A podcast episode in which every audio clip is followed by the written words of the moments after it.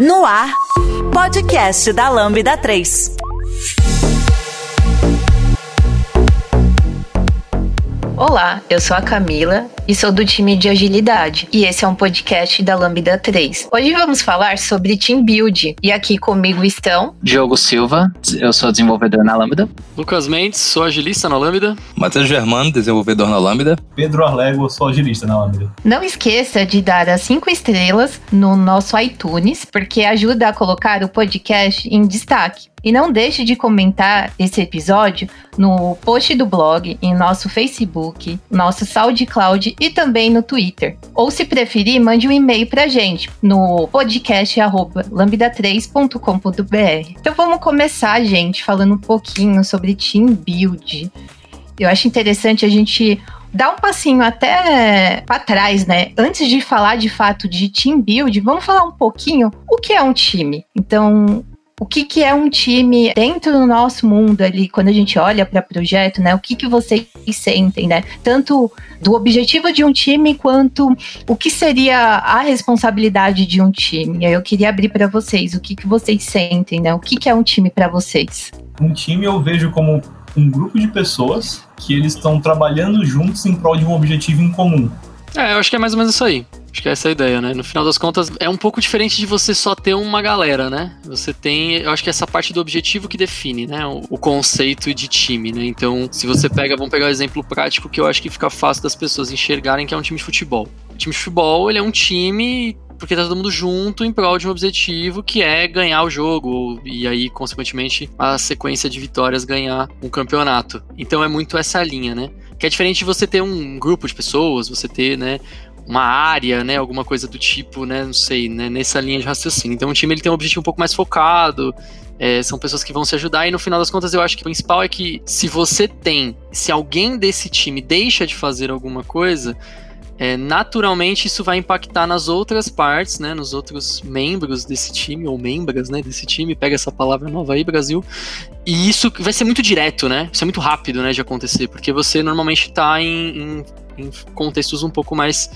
é, um pouco menores, né? Um pouco mais reduzidos, né? Quando a gente olha para time. Então você pega mesmo um time, de novo, né? Um time de futebol. Se o lateral não faz o papel dele, provavelmente aquela área ali ela vai ficar defasada, o time vai tomar mais ataque, provavelmente pode tomar um gol por ali. Se o meio-campista a mesma coisa, e o técnico mesmo, né? Se não fizer um bom trabalho, no final todo mundo é impactado, né? Eu acho que essa é a linha de raciocínio. Bem, na minha visão já sobre o que é um time, começo dizendo com uma fala semelhante à do pessoal aí. Um time é um grupo de pessoas com um objetivo em comum, mas eu adiciono adiciono nisso o fato de que há papéis bem definidos entre esse grupo de pessoas para que esse objetivo seja alcançado. Porque, assim, vai bem de encontro com o que o Lucas falou sobre um time de futebol. Tem lá várias posições e pode ter essa questão da FAD, só que por ter um time, você tem essa rede de apoio, né, entre seus pares. Acho que dá para falar desse modo só acrescentaria nessa visão do futebol um questionamento. O que é que separa esses times? Porque se eu pego, sei lá, Palmeiras, Flamengo, no mesmo campo, eles têm o mesmo objetivo, ganhar o jogo.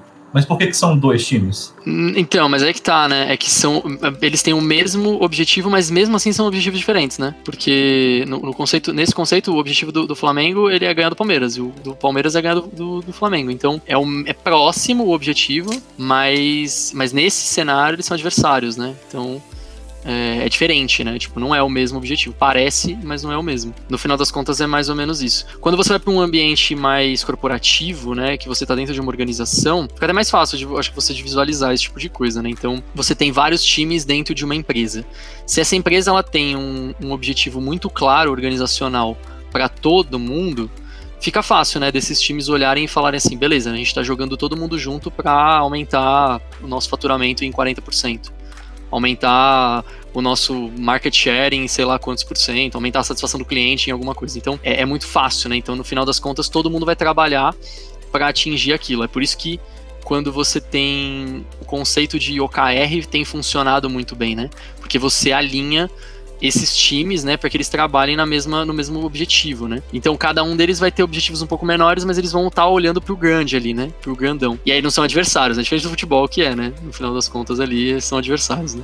Não era bem aí que eu queria chegar, mas eu entendi o seu ponto também. É que eu diria que não só o objetivo, mas o fator trabalho em equipe também é importante para um time.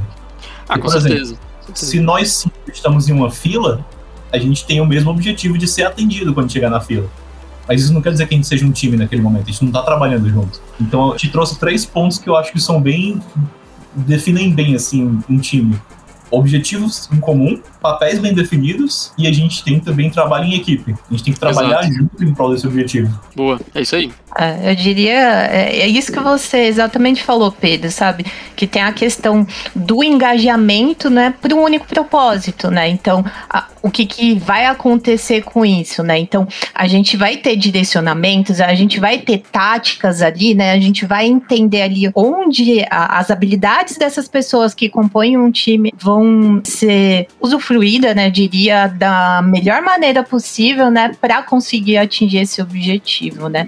Eu queria só é, abordar mais um pouquinho desse assunto de time, e aí eu queria entender, né, o que cada um de vocês acham, né, em relação quando vocês estão dentro de um time, né, o que, que é importante ali para vocês, sabe? O que, que vocês sentem, o que, que vocês buscam sendo parte desse time? Acho que como parte de um time, é importante que cada membro tenha o, o objetivo alinhado, né? De, de por que, que cada um está fazendo uma parte ali que está fazendo, né? Então, eu como desenvolvedor, eu estou com um papel definido de desenvolvedor e eu estou fazendo meu trabalho porque é que nem alguns dos exemplos que o Lucas comentou, né? Então, tipo, aumentar o faturamento, seja a- questão de satisfação e tal.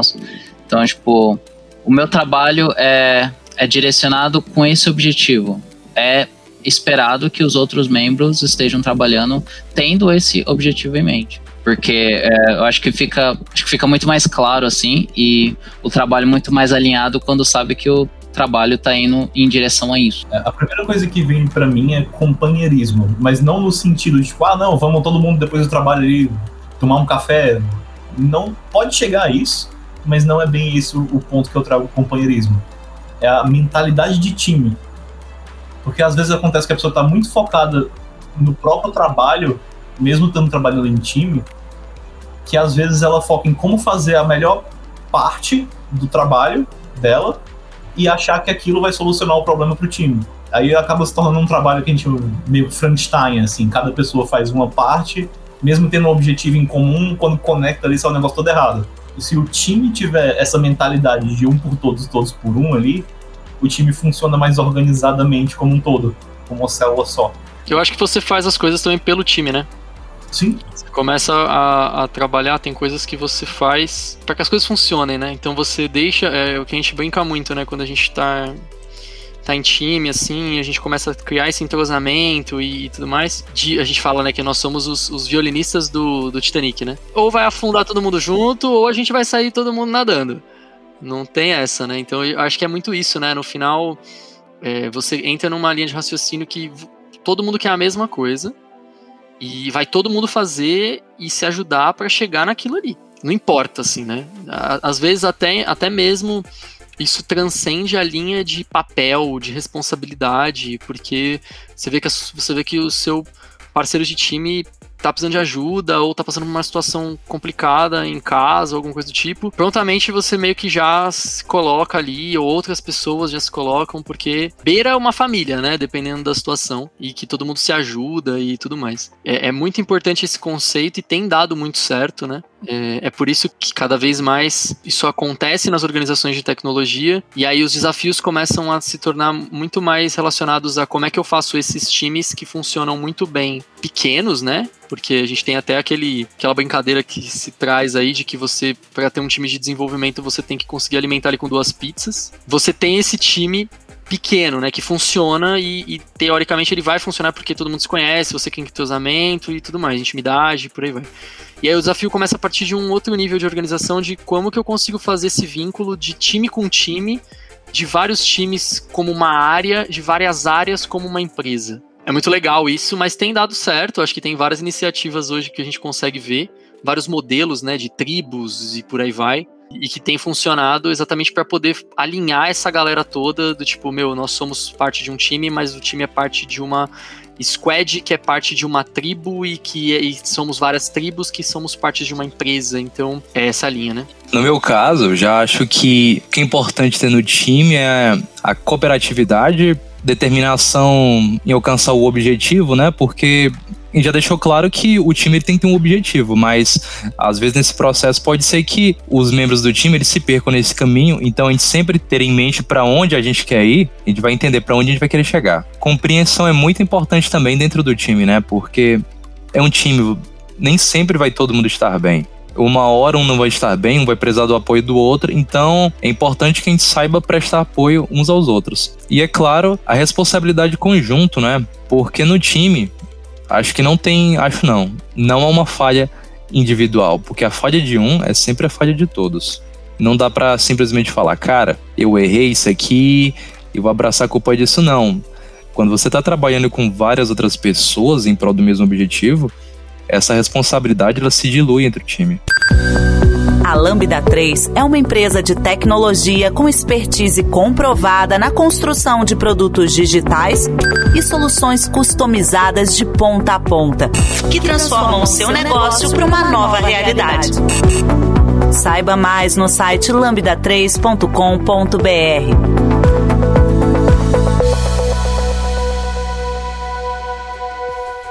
E aí eu queria entender com vocês também essa questão de time, né? A gente falou muito de time, desse senso, das pessoas, elas terem um comprometimento, né, com todas, né? Não somente ali do seu trabalho que você está desenvolvendo.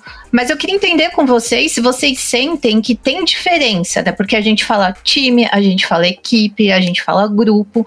E eu queria entender com vocês se vocês sentem que tem diferença, né? Quando eu tô falando de time é uma coisa, quando eu tô falando de grupo é outra, quando eu tô falando de equipe é outra coisa. Na visão de vocês, é isso mesmo ou não? Eu vejo algumas diferenças. Um, um grupo não necessariamente tem alguma coisa em comum além de estar no mesmo lugar. Por exemplo, eu estou numa empresa, estou na parte do cafezinho. Eu vou ali tomar um café, eu encontro com outras pessoas da empresa. Ali tem um grupo de pessoas. A gente pode não estar tá fazendo nada de produtivo, estamos só trocando ideia ali, mas é um grupo.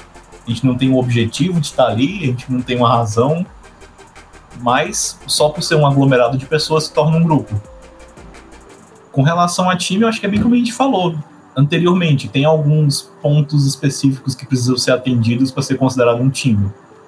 Agora, eu pessoalmente não tenho certeza qual seria a diferença entre um time e uma equipe. Se alguém puder comentar alguma coisa mais para aprofundar. Eu, na verdade, eu, tipo, agora me veio uma dúvida que. Então, por exemplo, a questão da, do objetivo em comum é meio que um dos, uma das coisas ali que difere, né? A, um, por exemplo, um grupo de é, um time. Mas você pegar um exemplo assim de, sei lá, várias pessoas assim que estão no mesmo lugar, com. É, é, no metrô, por exemplo, com o objetivo de chegar no trabalho. Hein? Tipo, não teria, tipo, essa questão de. Ah, é, são várias pessoas juntas com o mesmo objetivo, apesar de não ser o mesmo local, né? É, é aí que entra o que, para ser um time, teria que ter aqueles três pontos que a gente conversou, né? Tipo, nesse caso, eles têm um objetivo em comum, mas não necessariamente eles estão trabalhando juntos e não necessariamente eles têm papéis definidos ali. Então, assim, tá cada um individualmente indo para o seu trabalho. Por mais que seja um objetivo em comum, eles não estão fazendo nada juntos. Agora seria diferente, por exemplo, você já viu, sei lá, em filme ou desenho animado, aqueles carrinhos de mineração? Tem tipo uma gangorra que é, tem que ter duas pessoas, cada um empurrando e descendo uma, uma bomba para fazer o carrinho andar. Ali você tem duas pessoas indo para um lugar, mas elas estão trabalhando juntas. Então ali talvez seria um time se locomovendo para algum lugar. Mas se elas estão só paradas, sem fazer nada, sem interagir, não veria isso como um time. Eu também gosto da palavra time, né, que assim, a gente falou até de equipe, né?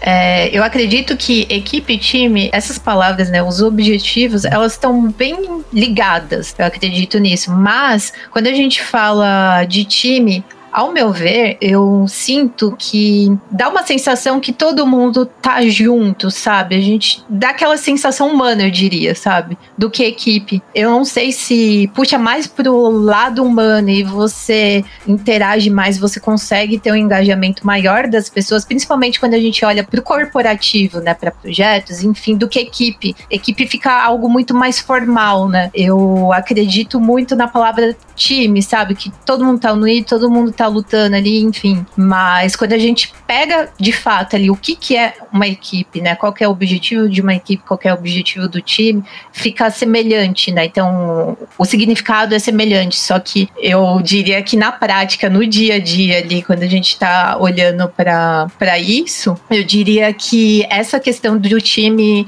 traz o lado humano da coisa. Boa. Muito bom. E aí, se a gente for falar então de team building, onde que isso entra? Quem quer dar um contexto já de cara assim? O que é team building para vocês? Então a gente já entendeu, a galera acho que já conseguiu entender o que é time, diferença de time, grupo, diferença de equipe e coisas do tipo. Então a gente agora vai trabalhar em cima de times, né? O que é team building? É, o team building, assim, na tradução literal, é literalmente a construção de um time.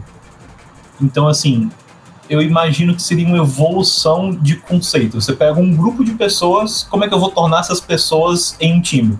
O que eu preciso fazer com elas para elas serem consideradas um time?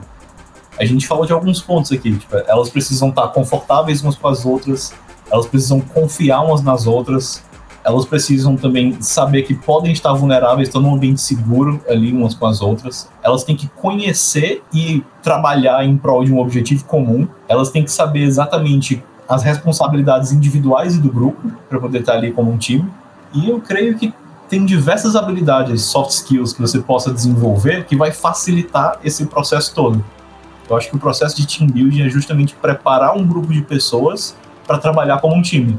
Exatamente. E uma coisa que eu queria até puxar, na verdade, é mais uma referência. Tem um livro que ele é muito bom, que é Os Cinco Desafios das Equipes. Esse livro, eu tô lembrando aqui o nome do autor, se eu não me engano, é Patrick Leocini, alguma coisa assim. A gente depois coloca aqui a referência, né, ali no onde fica a pauta, né, do, do podcast.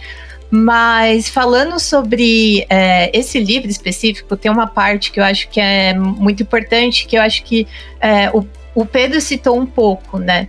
Que quando a gente fala ali de, de team build, né, de olhar para construir um time, né, olhar para os objetivos, é, lá que ele fala sobre é, uma pirâmide onde você consegue ter coisas, né, e, e relacionar essas coisas, né, para você conseguir chegar nesse resultado, né, da construção, né, desse time. Eu também relaciono ali as cinco disfunções de um time, que daqui a pouco a gente detalha um pouquinho mais, né, mas olhando para a parte de o que que a gente precisa ter, né? Então, eu tô olhando para time build, eu tô nessa construção de time, né? O que que eu preciso olhar? Então, a gente tem a questão da confiança, né? Onde a gente fala de relações, né? Então, essas pessoas que estão dentro de um time, elas têm que confiar uma nas outras. Então, isso é muito importante, né? Que relaciona, né, com mais um tópico dessa pirâmide, que é a questão de conflito. Então, a gente vai ter conflitos, né? Essas pessoas vão conseguindo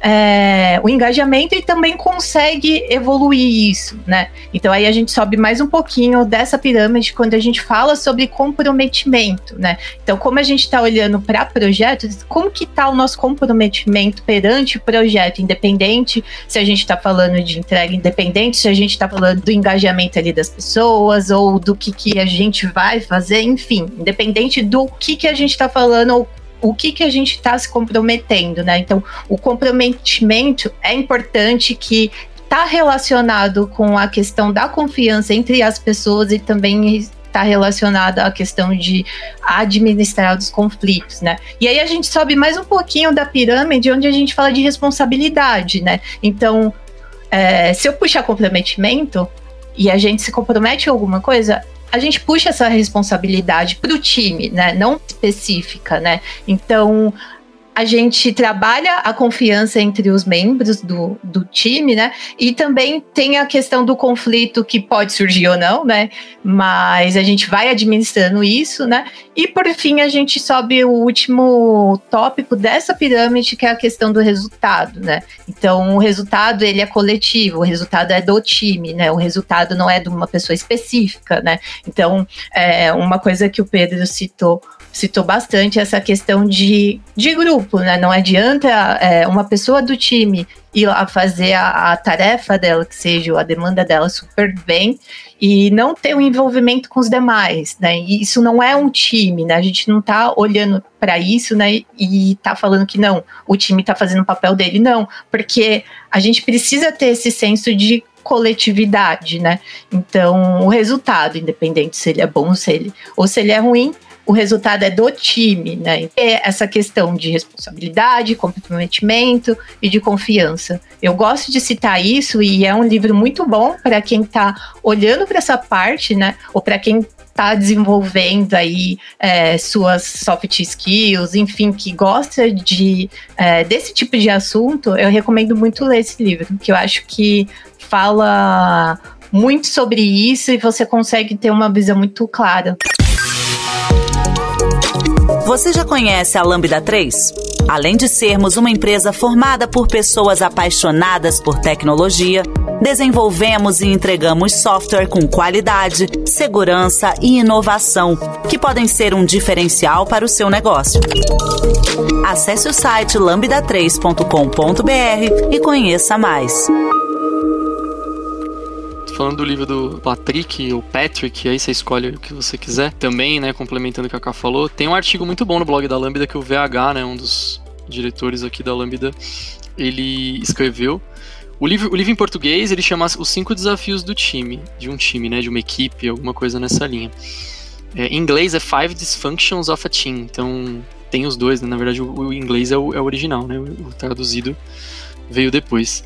É, e é muito legal ver, porque esse, esse, livro, além de passar por toda essa pirâmide que a Cado detalhou, ele traz uma, uma visão muito, muito clara de que tudo que acontece é muito bizarro. Isso é levemente bizarro até, esse estudo do, do, do, do Patrick, de você conseguir categorizar isso nessas cinco disfunções, né? Que ele chama. Então, você consegue olhar, por exemplo, que a maioria dos problemas, e eu vou até citar elas aqui para ficar fácil. Então, ele, ele, passa por falta de confiança, medo do conflito, falta de comprometimento, não assumir responsabilidade e desatenção aos resultados. Vale a pena entrar no detalhe, eu vou deixar, a gente deixa aí depois o link do, do, do blog da Lambda para as pessoas poderem ver. Mas não é muito interessante você ver como você consegue categorizar, né? E, e, o mais interessante ainda é que aí entra nesses conceitos de team building. E aí eu gosto muito de traduzir quando as pessoas perguntam, mas o que, que é? Eu acho que é muito mais fácil você traduzir. Esse termo especificamente, ele é, ele é uma buzzword meio. É, que é possível de você traduzir, né? Então ele é construindo times, né? Basicamente você está formando as, essas pessoas que se juntaram naquele momento em um time para chegar em tudo aquilo que a gente falou no começo. É, e tem uma porrada, e a gente vai começar a citar algumas aqui, de dinâmicas que você pode fazer para poder chegar nesses objetivos, né? Então, é, eu acho que aí começa a diferença entre você só somente rodar um framework, vamos falar um pouquinho de agilidade, então você somente rodar um Scrum, somente colocar um Kanban, ou, e aí ir aplicando as cadências ou coisas do tipo, pelo objetivo simplesmente prático de você estar tá rodando aquilo. E é muito, muito, muito fraco, né? Se for olhar, é muito, muito simples. Você tá fazendo aquilo só por você estar fazendo aquilo. Será que você não consegue dar um motivo para cada uma dessas reuniões, cerimônias, cadências? Depende muito de quem, mas enfim, chame como quiser. Que seja um pouco maior do que só o delas próprio, né? Então, Será que na daily eu só foco em alinhamento? Será que eu não consigo focar em outras coisas que vão me trazer é, evoluções de construção dessa equipe, desse time? Será que na retrospectiva é a mesma coisa? Então, eu acho muito interessante olhar para esse tipo de cenário porque a gente consegue vincular as coisas, né? Então, você aplicar uma retro que você vai trazer uma visão de melhoria contínua, mas além disso, você quer trazer uma visão para as pessoas de que elas precisam é, elaborar melhor a priorização de problemas delas. Então você não vai deixar todo mundo as pessoas trazerem todos os problemas que elas quiserem. Você vai fazer com que elas priorizem os problemas. E, e elas em, em, conjunto discutirem e votarem e chegarem num consenso de qual problema que elas querem debater e qual daqueles problemas listados já é, é o mais importante. Isso você está fazendo uma, uma construção de confiança, de responsabilidade, porque eu estou trazendo os problemas mais importantes para o meu time, né, que eu enxergo, né?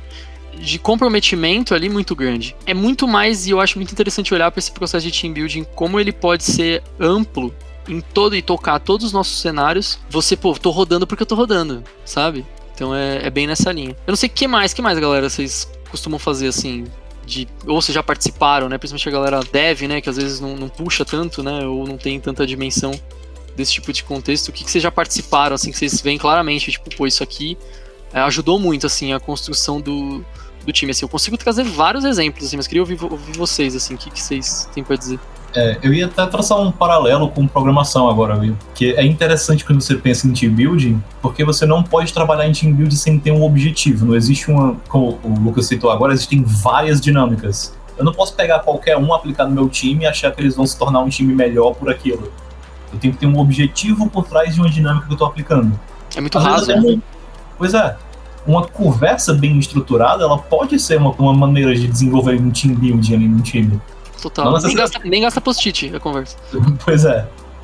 Aí, o, o que, que eu acho interessante de fazer um paralelo com programação? É, Matheus e Diogo me corrijam se eu estiver viajando, mas se eu pego ali um TDD, eu estou começando o, a programar, fazendo um teste que vai falhar e corrigindo ele aos poucos, certo? Pronto. A gente pode programar uma ação de team building no, num time, numa equipe, pensando da mesma forma. Quais são os problemas que eu quero atacar? Tipo, o time tá com esses problemas aqui. Beleza, olhando para eles, o que, que eu posso fazer para tentar ajudar o time a se desenvolver nesses pontos?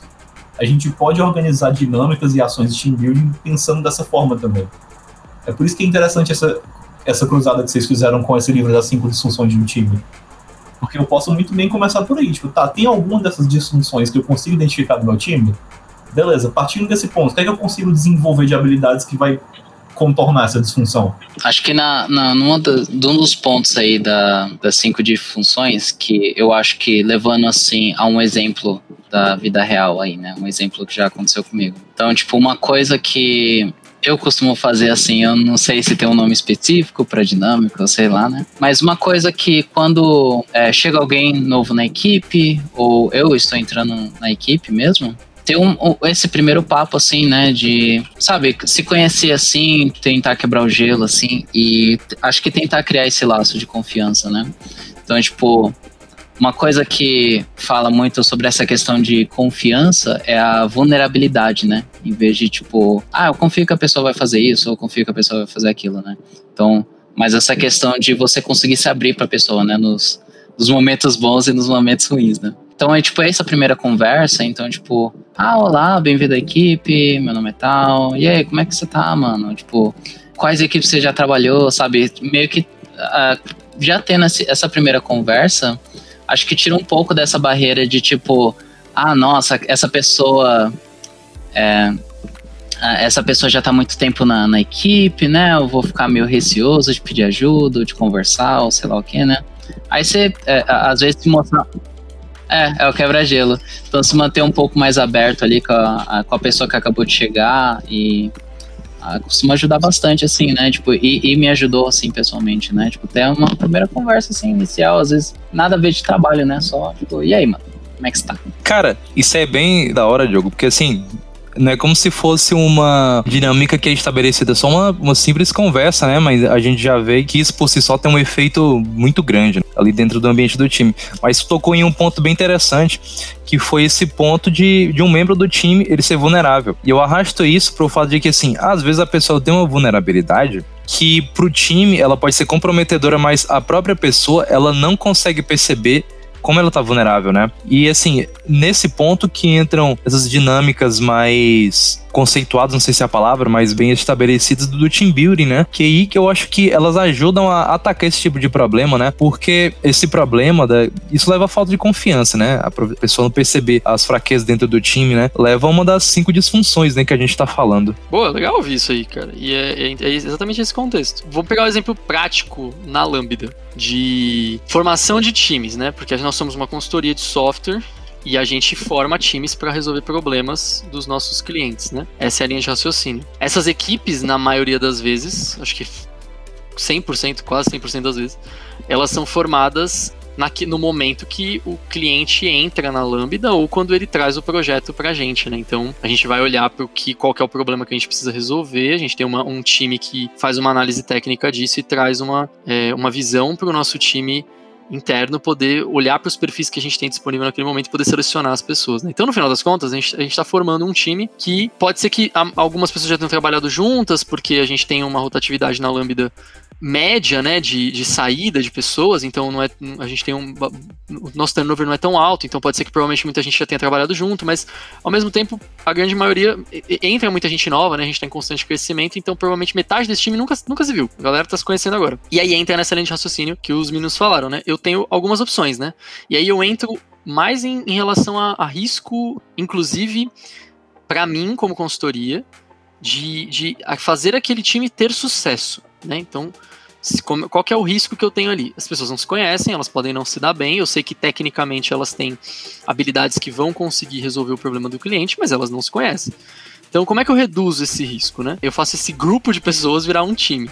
E aí existem essas dinâmicas que eles mesmos comentaram. Então a gente normalmente faz uma dinâmica para explicar, é, para aproximar as pessoas, né? Então na comunidade ágil tem esse termo, né, de icebreaker. Né? Então você tem várias dinâmicas de icebreaker que você pode fazer para poder olhar para isso. Você tem é, e aí esse, essa, essa dinâmica normalmente vem com um tom muito mais de brincadeira e até meio gamificado, né? O Pedro depois até queria comentar mais disso, acho que é legal, porque empolga, né? Faz as pessoas participarem, então você tira, né? Esse negócio. Tem muita gente que faz, inclusive, em, em, é aquele negócio de palestra, né? O palestrante chega e ele pede para todo mundo bater palma e descruzar a perna. É a mesma linha de raciocínio. Você tá pedindo para as pessoas estarem abertas a, a participar, estarem disponíveis a fazer. Então é a mesma coisa. Então ali você quebra o gelo, todo mundo se conhece. Normalmente tem alguma coisa relacionada à origem da pessoa, ao gosto específico de alguém, alguma coisa nessa linha. Então isso é muito legal. E aí depois você pode ir, por exemplo, um cenário de papel responsabilidade, porque aí você já alinha. Então, tipo, eu tenho uma pessoa dev nesse time, eu tenho uma pessoa de UX nesse time, eu tenho uma pessoa de agilidade nesse time. Será que os devs eles têm a mesma expectativa de atuação que a pessoa agilista sobre o papel dela?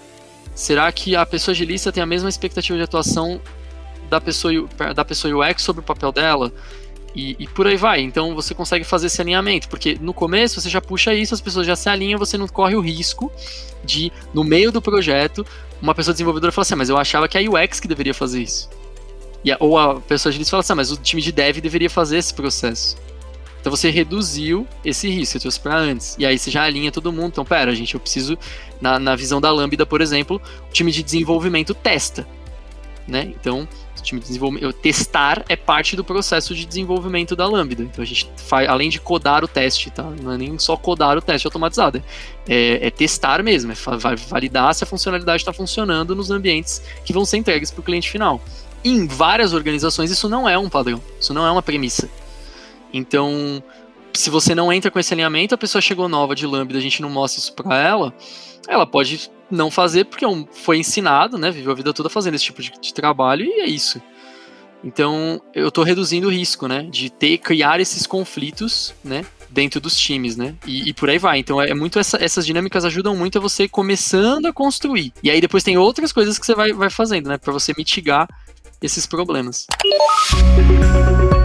Através de soluções tecnológicas e inovadoras, a Lambda 3 entrega projetos baseados em metodologias ágeis para empresas que buscam qualidade, agilidade e sustentação de seus sistemas, com o objetivo de potencializar o seu negócio.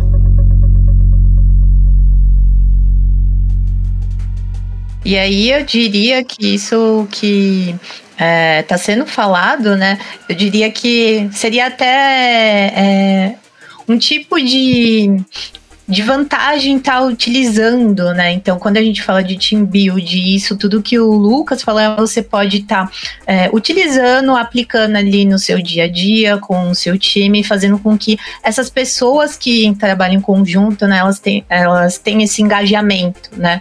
É, eu diria até que é um efeito em cadeia, sabe? Então, você cria primeiro ali a confiança entre as pessoas, que aí vai levar novamente, né, eu falando sobre a, a, pirâmide, então a gente cria a confiança ali das pessoas que leva a conflitos saudáveis, que leva o compromisso, né, e as responsabilidades, né, que gera o, a, o foco, né, gera os resultados, né, esperados ali que sejam em demandas, que sejam em objetivos ali quando a gente fala sobre soft skills entre elas, enfim, né? Então, eu acho bem vantajoso a gente estar tá utilizando o team build ali, independente da maneira que seja, né? Qual a, a, dinâmica a ser aplicada. E eu queria até puxar um ponto, diversos cenários que a gente pode estar tá utilizando ali um team build, e vale ressaltar que quando eu estou falando sobre isso, ou ah, que dinâmica eu devo aplicar ali no time, né? Ou ah, estou sentindo que a gente precisa aplicar uma dinâmica de, team build, né? Que é importante até citar isso, porque assim não é, não é a responsabilidade somente, sei lá, de uma pessoa agilista, de um Scrum Master, de uma pessoa que geralmente facilitam algumas dinâmicas. Não é só dela é, olhar para Team Build, mas eu mas é aquela coisa que a gente falou, é um time onde tem diversas pessoas e esse time cuida dele, né? Então, promover team build é de todo mundo, né? E aí, o que eu queria ressaltar é a questão de da gente olhar para o team build, né? Para o cenário que você está encontrando naquele momento. Então, se as pessoas estão sentindo é, de uma dinâmica, olhar para team build focado mais em engajamento entre elas, né? Que a confiança está abalada, então vamos aplicar isso, sabe? Se precisa falar sobre conflitos, então vamos olhar para uma dinâmica dinâmica que a gente consiga lidar ali com conflitos, sabe? Então a gente precisa identificar, né, qual é o problema que a gente quer resolver, qual é o cenário que está sendo encontrado. E de fato olhar para isso, analisar qual a dinâmica que precisa ser aplicada naquele contexto, né, que vai conseguir atingir um objetivo, atingir um resultado. Eu só queria trazer a atenção de todo mundo também para essa questão que sempre que a gente está falando aqui, a gente está citando dinâmicas, mas por que, que é tão comum a gente ouvir falar de dinâmicas quando a gente está tentando treinar uma habilidade de contexto de trabalho, como no caso do team building? É, a gente acaba gamificando um pouco, tipo, a retro sofre um pouco disso também, sofre, né? Tipo, ela passa por esse processo. Você pega um contexto sério que você precisa discutir e você trabalha aquilo de uma forma mais lúdica, ou seja, você transforma uma situação séria com a mesma tonalidade que você estaria levando numa brincadeira. Então você está desenvolvendo habilidades de uma forma leve de uma forma que vai ser menos impactante do que se, sei lá, eu sentar com o time e fazer ali uma palestrinha sobre como deve ser a comunicação do time. Aquilo provavelmente vai ter uma retenção muito baixa, o pessoal provavelmente vai estar com zero motivação para estar ali, e aquilo muito provavelmente também não vai reter, não vai solucionar o problema. Então, você trabalhando aquilo de uma forma mais dinâmica, você não precisa pegar uma dinâmica pronta na internet, você pode inventar, você pode criar na hora. É, se eu estou com um time que está com um problema sei lá, eu, o time não confia um no outro. Tipo, tá, como é que eu coloco o time numa situação que eles vão precisar confiar em alguém? Um, uma dinâmica que eu já vi, por exemplo, tipo, a pessoa tá numa sala vendada, tem um monte de vidro espalhado pela sala. Você bota ali um, um par da pessoa que vai trabalhar junto com ela, e a pessoa vai com uma mão nas costas guiando o caminho da pessoa. A pessoa não pode ver para onde está indo. Ela tem que confiar que a pessoa ali atrás vai não esbarrar ela nas coisas de vidro. Tipo, isso é uma dinâmica que já existe, mas tipo, eu posso tentar criar uma coisa. Como é que eu posso gerar confiança num time que não confia em si?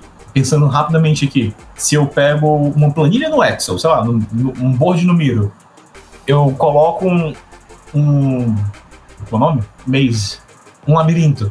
Coloquei um labirinto ali, a pessoa que está mexendo no labirinto não está vendo nada, tá todos os, o espaço do labirinto coberto por um papel preto o resto do time tem ali pistas de para onde ele tem que ir. Ele tem que confiar que o time vai guiar ele. Tipo, eu tô criando uma forma lúdica dele ter que confiar no time. Então ele tá num ambiente seguro, não vai acontecer nada sério se ele falhar, mas eu tô gerando essa situação de que ele tem que confiar em alguém.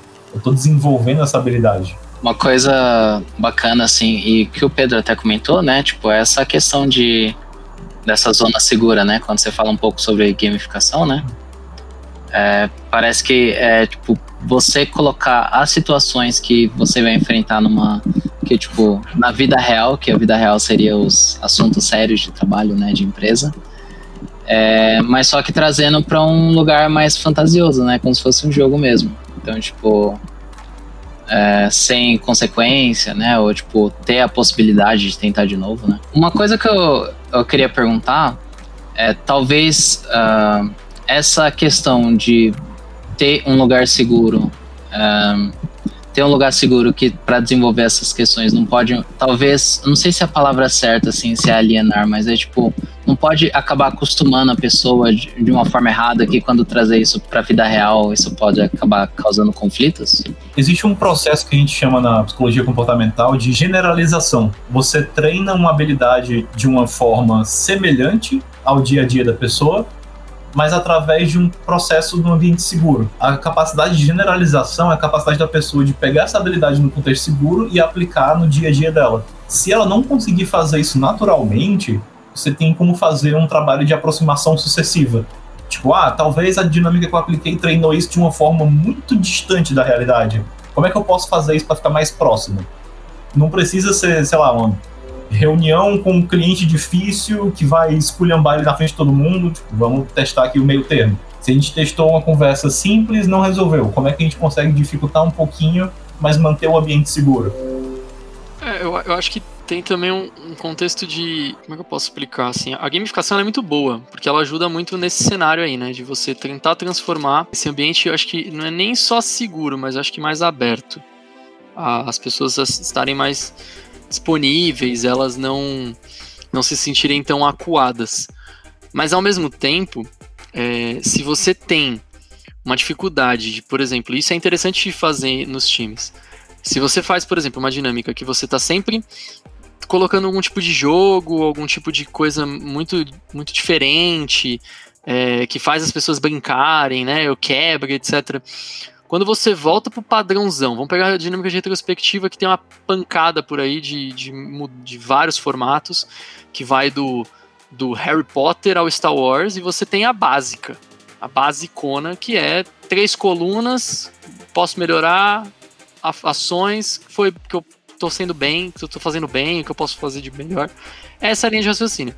Se você tem uma dificuldade muito grande de transicionar de uma para outra, provavelmente seu time tá numa linha de raciocínio de medo, de receio. Então você tá com alguma disfunção, você tá com uma das disfunções que é o medo do conflito. Porque as pessoas, elas só conseguem conversar num ambiente extremamente preparado. E isso, obviamente, para um time que está no começo, faz sentido. Mas aí é por isso, que eu, por isso que eu acho interessante falar esse tipo de coisa. É interessante você cada vez mais ir mudando esse tipo de cenário e de vez em quando ir entendendo o quanto que esse time tá maduro para lidar com certas situações. Porque senão, a gente cria um time de pessoas fracas. Em resumo, é isso. E não é o que a gente quer, porque existem reuniões que vão ser difíceis, existem contextos que vão ser complicados, existem situações que vão precisar ser um pouco mais bem discutidas e às vezes decisões ser tomadas até um pouco mais frias. Então, como que eu sei, né, a maturidade desse time emocionalmente, comportamentalmente, sem eu poder fazer esse tipo de teste, né? Então está muito difícil de você trocar de uma para outra, as pessoas param de falar em uma reunião que é complicada ou num contexto de uma retrospectiva que está muito simples, que eu só levei uma tela em branco e falei, gente, discutam. E tá difícil de sair, talvez valha a pena você dar uma pensada e, e, começar a ter outros tipos de conversa. Existe uma outros tipos de, de abordagem que as pessoas às vezes esquecem, por exemplo, mas existe um, um processo de team building muito forte que é feito de, direto que deveria, né? Pelo menos na Lambda a gente faz bastante, mas eu não sei, acho que nas outras empresas não acontece tanto, ou se acontece não é tão. É, algumas vezes não é tão bem estruturado, que é feedback. Feedback é uma baita de, um, de, uma estratégia de team building. Você pode fazer de várias maneiras. Você tem modelos de feedback, a gente usa mais estruturados que você tem um feedback canvas, e aí você vai fazer um board, vai colocar habilidades da pessoa, o time. Tem 360, todo mundo numa sala, olhando, trocando ideia. Tem o one-on-one, que provavelmente a grande maioria das pessoas que está ouvindo esse podcast já passou por isso em organizações que são mais hierárquicas. Você ter esse feedback one-on-one, então, sei lá, uma vez por mês, uma vez a cada seis meses, o seu chefe direto te chama para uma sala e, e, troca uma ideia com você, né? E, e quer te dar feedbacks. E aí que entra esse ponto, né? Esse feedback ele pode ser feito de várias maneiras, né? Tem os, os mais bem organizados, que a pessoa te dá pontos específicos que você precisa melhorar e te dá um caminho para isso. E tem aqueles que não são tão bons e te ajudam muito pouco, que é quando o chefe simplesmente te fala um monte de coisa, te, te leva críticas, né? Não te leva pontos a melhorar. E, e, isso ajuda muito pouco. Isso dentro de um time, olhando até para esse conceito de que sim, essas pessoas que estão próximas de você no contexto hierárquico da empresa, ela pode sim ser um parte, ela deve ser vista como um time, né? Talvez não o timezinho pequeno que você trabalha todo dia, mas sim, ela tem que ser vista como um time porque tudo isso impacta, né?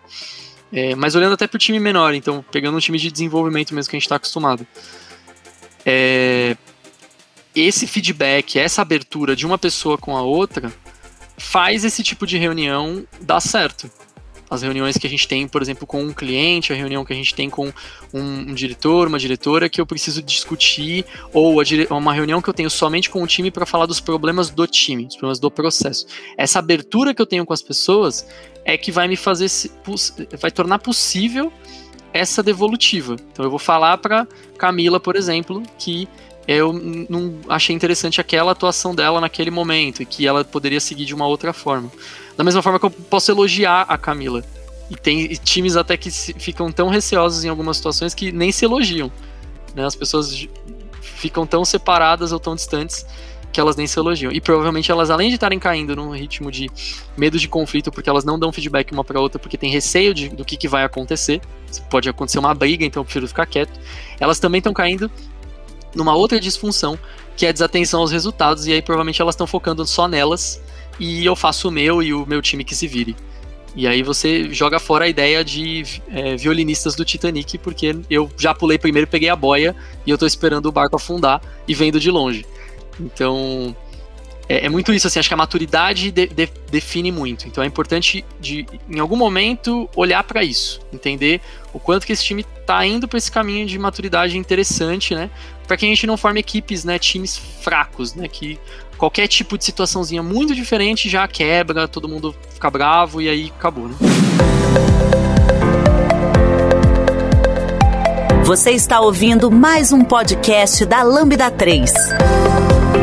Nos organizamos de forma democrática para que todas as pessoas compartilhem conhecimentos e boas histórias. Temos muito papo sobre tecnologia, diversidade, cultura e muito mais. Encontre o caminho para novas ideias aqui. É só engraçado que no começo eu comentei que uma conversa honesta e bem estruturada pode ser uma forma de team building. O, Lucas citou o exemplo perfeito agora, que é o feedback. Exatamente, é verdade. E assim, eu acho que a gente conseguiu ter uma base do que é team building. A gente falou sobre gamificação e vale ressaltar aqui no podcast que a gente já está olhando para um podcast só para falar sobre gamificação, que vai ser bem legal também, gente. Logo menos vocês terão esse podcast, tá? Sobre gamificação. Fica aí a, a dica e acompanha a gente que a gente tá estruturando aí para fazer. O que eu queria puxar agora sobre team building, na verdade eu queria ter vocês, né? Porque a gente deu um resumo ali do que, que é. A gente falou sobre times, a gente falou sobre feedback, a gente falou sobre processos, enfim, né? Mas o que, que vocês entendem? O team build, ele. Qual é a importância dele no, no meio profissional, né? Então a gente falou um pouquinho ali é, sobre projetos, enfim, né? Mas qual é a importância dele? É só para manter uma estrutura de um time? É para a gente é, olhar para o nosso desenvolvimento pessoal? Eu queria entender com vocês o que, que vocês pensam sobre isso. É, eu acho que você trouxe dois pontos importantes, que o desenvolvimento pessoal, o desenvolvimento de um time, mas eu acho que vai além também. Porque no momento que você desenvolve várias soft skills em, em um grupo de pessoas ali, ao ponto de se tornarem um time bem estruturado, todas essas pessoas estão capacitadas o suficiente para se comunicar de uma forma bem fluida e de uma forma respeitosa ali com os outros. Então, se eu pego um profissional desse time e coloco eles em outro grupo, ele vai, vai ter essa sinergia.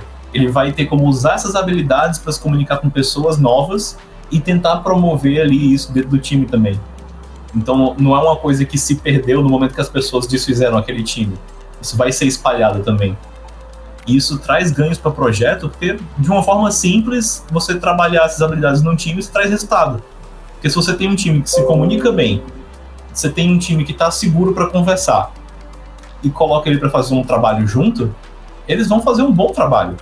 Eles podem não saber sozinhos como resolver aquele problema, mas juntos eles vão dar um jeito. Cara, isso aí que tu falou foi muito bom, Pedro, porque eu penso que não, não é só isso o ponto de, de, que quem, de que quem participou do team building, ele tende a se tornar um, um multiplicador disso, né? Dessa ideia, porque uma vez que você vive vive essa prática, você passa a identificar o que, que funciona bem no time e o que não funciona. E todo mundo sabe, né? Com coisa boa, todo mundo se acostuma rápido. Só que no meio profissional, eu gosto de pensar em como isso traz muita performance para você enquanto um profissional, seja lá na área que for, porque uma vez que você compreende do que, que, um, do que, que um time precisa para funcionar bem, para entregar mais e melhor, você não quer ficar mais mais sem aquilo. Então, aquilo por si só, o, a, o team building por si só, você participar dele, de um time bem estruturado, é algo que gira aquela chavezinha na sua cabeça para pensar, cara, sabemos para onde ir, o que podemos fazer e o que precisamos fazer. E, e como e como fazer isso aqui para entregarmos o melhor resultado possível. É o vírus, né? Que a gente fala. Na Lambda a gente brinca isso, né? A gente fala, é o vírus da Lambda. É, quando a gente consegue colocar o vírus dentro de um time, aí acabou. Porque qualquer pessoa que eu colocar ali dentro, ou é, alguém que sair dali e entrar em um outro time que não estava muito estruturado, está se formando naquele momento, é, aquela pessoa vai levar esse vírus com ela, né? E, e ela consegue contaminar as outras pessoas. E esse é um vírus bom, né? Que a gente consegue ir colocando aí nos, nos times. E, e aí, falando de novo, né? Voltando para até que eu comentei no começo. Isso tem vários benefícios para a empresa. Para a gente, como consultoria, diretamente a gente se beneficia porque é, quanto mais, como foi aquilo que o Pedro falou, né? Quanto mais pessoas eu tenho conseguindo se comunicar melhor, conseguindo criar um ambiente é, sustentável de trabalho, que as pessoas conseguem trazer pontos de melhorias umas para as outras, trocar feedback sincero, sem se doer, né, e, e conseguir fazer esse, esse, ritmo, né, sendo tão orgânico a ponto de que parece que nada é muito pensado, né, as coisas só acontecem, a minha chance de sucesso dentro de um projeto, ela claramente ela aumenta, né, é, então, assim, provavelmente esse time, quando ele perceber que o cliente está indo, a gente está fazendo um projeto para um cliente que está indo para uma direção que não faz muito sentido, ele vai ter, pelo menos internamente, a liberdade de conversar, discutir e elaborar uma proposta para poder levar para esse cliente do tipo, não faz muito sentido o caminho que você está indo. É, da mesma forma, que esse time consegue apresentar resultado de uma maneira muito interessante. Então, para a gente como consultoria mesmo, é interessante que esses times façam isso, né? Apresentem resultado de uma maneira que o cliente entenda, compreenda o que a gente fez, né? E, e faça e saiba é, que aquilo que a gente está fazendo está trazendo o que para ele, né? Como, como empresa e como lucro e por aí vai, né? Como objetivo. Então, para as organizações é muito interessante.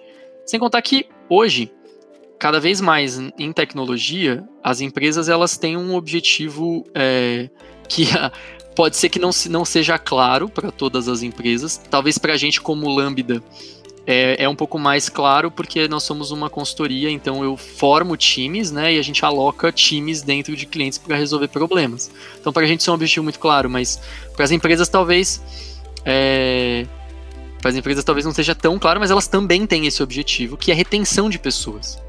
Então, por quê? Porque hoje no mercado de tecnologia, é, a nossa demanda ela é enorme e a nossa oferta ela ainda não está acompanhando a nossa demanda. Então, é difícil você contratar. Por isso que existe uma rotatividade muito grande de profissionais.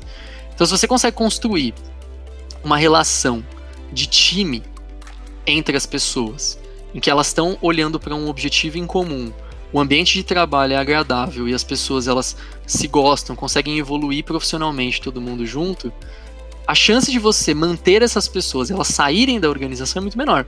Até porque você começa, você consegue até fazer com que isso saia desse time e, e vá para a organização a ponto dessas pessoas juntas falarem para a própria organização, para uma área de pessoas de RH, de que essas pessoas não, alguma pessoa ali não tá bem, né? Tipo, pô, não tá legal, não tá gostando daquilo. E aí você consegue trabalhar isso. Então, até para até não, né? Acho que para retenção de pessoas especificamente, até é muito interessante. É extremamente interessante.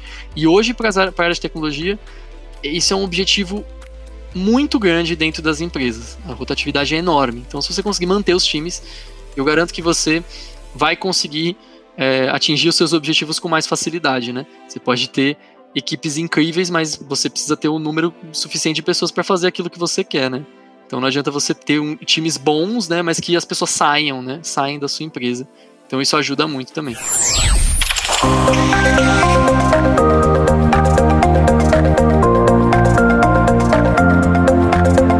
Esse podcast é produzido pela Lambda 3, uma empresa de tecnologia inovadora que pode te ajudar em seus maiores desafios. Especializada em desenvolvimento de software, a Lambda 3 tem experiência na entrega de projetos de maneira ampla e contínua, através de metodologias ágeis que fazem a diferença para o seu negócio. Conheça nossas soluções entrando no site lambda3.com.br. a gente consegue perceber algumas práticas do dia a dia de team build até dentro das próprias práticas ágeis, né? A gente tem a retro como um grande exemplo, porque ele traça também um paralelo com os objetivos. Se você cria uma retro sem um objetivo por trás, é uma dinâmica por uma dinâmica, não vai acrescentar em nada para o time. Eles não vão ter conversas importantes ali.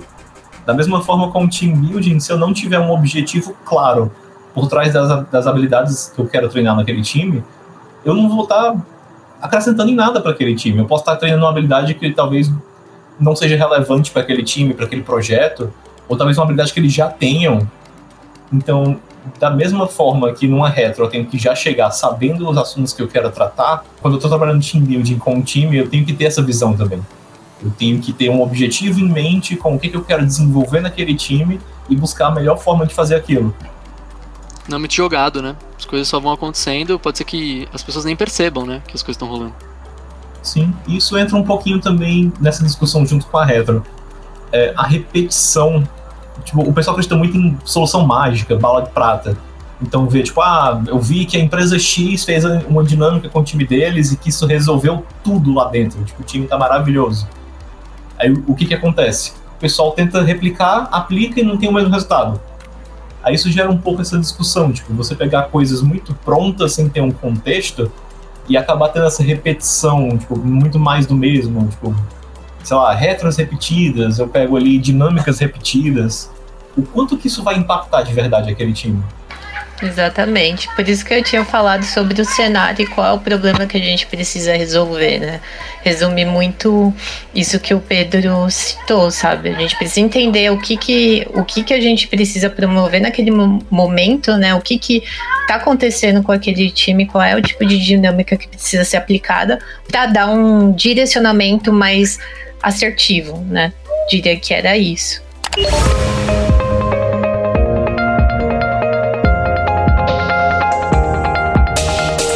Trabalhe na Lambda 3 de qualquer lugar do Brasil.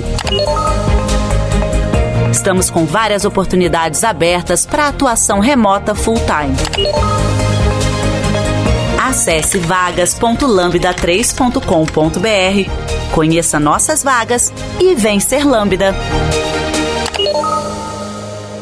Eu acho que a gente pode tá dando uma, uma zoomida, acho que a gente falou bastante o que é team build, qual é a importância dele, tipo de dinâmicas, né? Como a gente consegue estar tá promovendo o team build. E agora eu queria ouvir de cada um de vocês, na verdade, uma visão geral, tipo, o que, que vocês, nessa discussão, né, nesse podcast, o que, que vocês aprenderam, o que, que vocês.